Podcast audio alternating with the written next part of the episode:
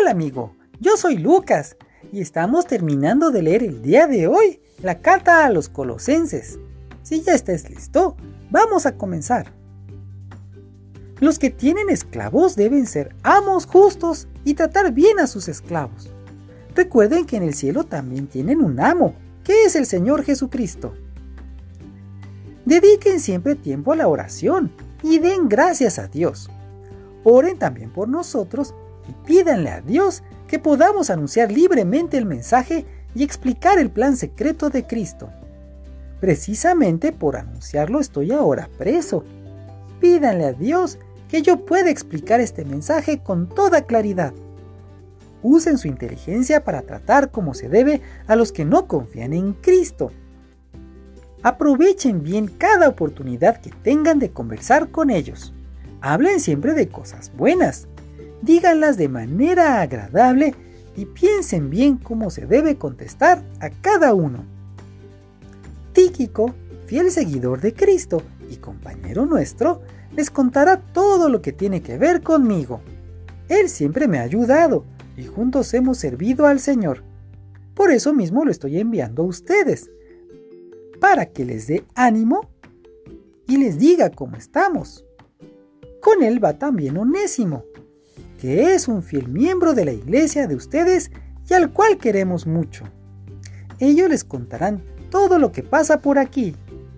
Aristarco, que está preso conmigo, les envía saludos. También los saluda Marcos, el primo de Bernabé. Si él llega a visitarlos, no dejen de recibirlo. Jesús, al que llaman el justo, también les envía saludos. De todos los judíos que han confiado en Cristo, solo ellos me han ayudado en mi trabajo por el reino de Dios y me han animado mucho. Reciban saludos de Pafras, un servidor de Jesucristo que también pertenece a la iglesia de ustedes. Él siempre ora por ustedes y pide a Dios que los ayude para que sigan confiando firmemente en Cristo y se mantengan cumpliendo la voluntad de Dios, sin cometer ninguna falta. Yo mismo he visto cómo Epafras se preocupa por ustedes y por los de las iglesias en Hierápolis y la Odisea.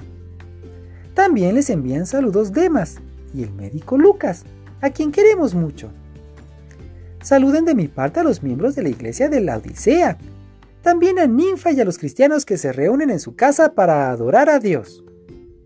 Cuando ustedes hayan leído esta carta, háganla llegar a los que se reúnen en la Odisea, para que también ellos la lean, y ustedes a su vez lean la carta que yo les envié a ellos.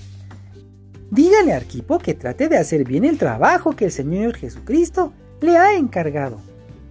Yo mismo, con mi propia mano, les escribo esto. Recuerden que estoy preso deseo de todo corazón que Dios los llene de su amor. Fin del capítulo 4. Mañana continuamos con otra de las cartas de Pablo, amigo. Nos vemos. Bye.